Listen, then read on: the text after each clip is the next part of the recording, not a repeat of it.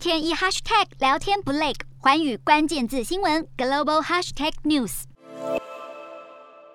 NATO has never, never been more united than it is today. 美国总统拜登先是在北约赞扬北约前所未有的团结，下一刻又看到他在 G7 峰会上和各国领袖会面。紧接着，拜登赶往欧盟峰会，谴责俄罗斯总统普京很早就想分裂北约。接着又说自己和习近平通过电话。而当拜登被问及到 G20 是否会剔除俄罗斯，他这样说：“My answer is yes.” 拜登的行程满满满，就是为了处理目前全球最严峻的问题——乌俄战争。作为西方世界领导者，拜登的态度和行动非常积极。但是，根据美联社最新民调显示，拜登的支持度和一个月前差不多，没有起色，一样还是很低。美联社公布最新民调，拜登在国内的支持度只有百分之四十三，而针对美俄及乌俄问题，大约只有四分之一的人认为拜登处理危机有助于提升美国在全球的地位，而有百分之五十六的人认为拜登对俄罗斯不够强硬，只有百分之三十六的人肯定拜登的一些做法，而有近一半的美国人极度的担心美国会卷入战争和俄罗斯开战。看来拜登让自己忙得团团转，